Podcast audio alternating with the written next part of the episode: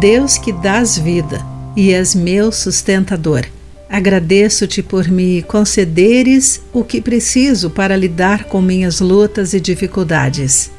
Olá, querido amigo do Pão Diário, muito bem-vindo à nossa mensagem de esperança e encorajamento do dia. Hoje lerei o texto de Kirsten Holmberg com o título Sobrevivendo à Seca. Em abril de 2019, um bairro suburbano da Califórnia foi invadido por arbustos secos. Os ventos fortes empurraram os cardos rolantes para o deserto adjacente de Mojave, onde a planta cresce. Na sua maturidade, essa erva daninha pode crescer até 1,80m de altura, um tamanho formidável quando se libera de suas raízes para rolar com o vento e espalhar suas sementes. Quando leio a descrição de Jeremias sobre a pessoa que afasta seu coração do Senhor, imagino arbustos secos.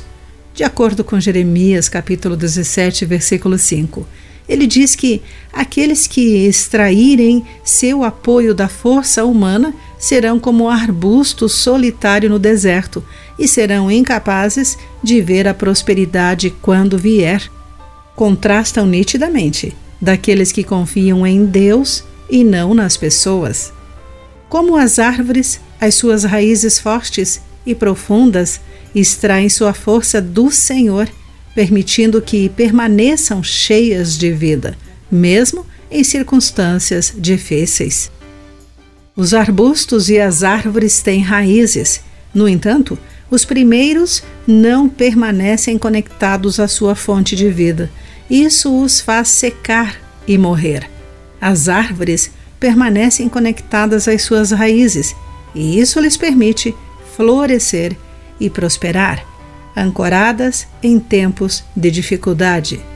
Ao nos apegarmos a Deus, orarmos a Ele e extrairmos força e encorajamento da sabedoria da Bíblia, também podemos experimentar o alimento que Ele fornece e nos concede vida e sustento.